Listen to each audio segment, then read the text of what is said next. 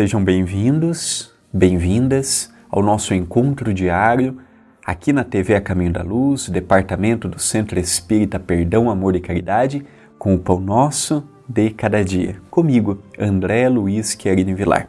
Aqui no nosso cenário, nós temos o box, contendo os três livros, o volume 1, 2 e 3. Você pode adquirir pelo QR Code ou na descrição do vídeo você encontrará o link da loja virtual. Agora que estamos caminhando para o Natal, apesar de ainda termos alguns meses pela frente, o que você acha de dar um livrinho, um box para um familiar, para um amigo? Lembrando que tudo que escrevemos pertence ao Centro Espírita. Nada fica comigo. Nós doamos os direitos autorais e quando você compra, você está ajudando a uma família, a uma mãe, muitas vezes com dois, três, quatro filhos, sendo que o marido não está em casa. Quando nós damos mais de 180 quilos de refeição às terças, às quintas e aos sábados, então é o apelo que eu faço. E se você tiver dificuldade de comprar virtualmente, pegue o nosso WhatsApp. Olha, estou com dificuldade de comprar. A gente vai te ajudar. A sua ajuda, a sua compra, ela é muito importante. Hoje nós vamos ver do Passos de Luz, volume 3, capítulo 51, Brilhar a Luz. Quando Jesus o convida a fazer brilhar sua luz, está conclamando-o a acender a luz do intelecto e da moral, para que possa caminhar em direção à autoiluminação. Então, hoje nós vamos falar um pouquinho da luz íntima de que todos nós somos portadores. Existem pessoas que me dizem assim: André, eu não consigo fazer nada certo no lado espiritual.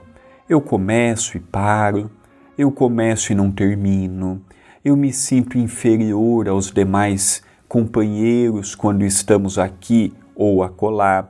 Como é que eu posso ser um bom tarefeiro sendo que eu não consigo me concentrar ou não consigo dar o devido valor que eu tenho mediante a tarefa. É o que a mensagem nos fala hoje. Precisamos urgentemente desenvolver o autocontrole, o autoamor, o auto-perdão, o autoafeto. Antes de eu doar algo para alguém, eu tenho que ter doado para mim.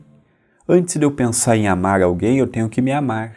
Antes de eu respeitar alguém, eu tenho que respeitar os meus limites. Antes de eu procurar exigir do próximo, eu tenho que analisar se, conforme o que eu posso realizar, se eu estou fazendo tudo o que está ao meu alcance. A partir do momento que eu compreendo minimamente quem eu sou, o meu papel na família, o meu papel no trabalho, o meu papel no centro espírita, o meu papel na sociedade, com o autocontrole, com o autodiscernimento, eu vou conseguir ser um companheiro lá fora melhor.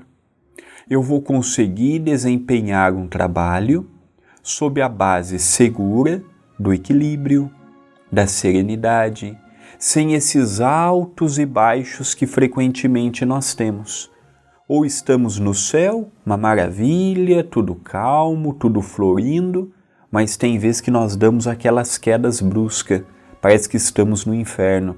Tudo é difícil, é problema com um, é dificuldade com outro, é a conta que soma aqui, é o prejuízo que aparece a colar. Então, como equilibrar essas ondas fazendo uma onda em que virão sim as dificuldades, virão sim os problemas, virão sim as lutas, mas sem perdermos o otimismo, sem perdermos a seriedade mediante as dificuldades quando surjam.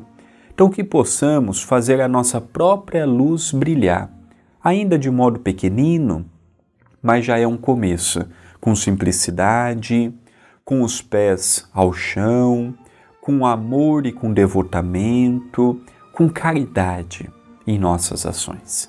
É isso que o Pão Nosso de hoje nos convida, nos conclama a não desistirmos e nem julgarmos incapacitados para isto ou para aquilo. Pode ser que hoje eu não tenha o que necessito para esta atividade, mas ao me preparar com amor, terei no amanhã. Pensemos nisto, mas pensemos agora.